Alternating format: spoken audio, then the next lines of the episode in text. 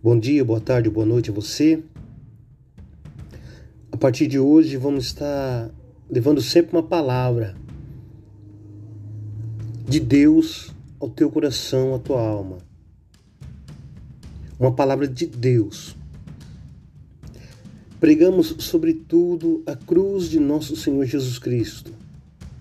Você vai ouvir bastante sobre esse tema aqui, a cruz de Cristo.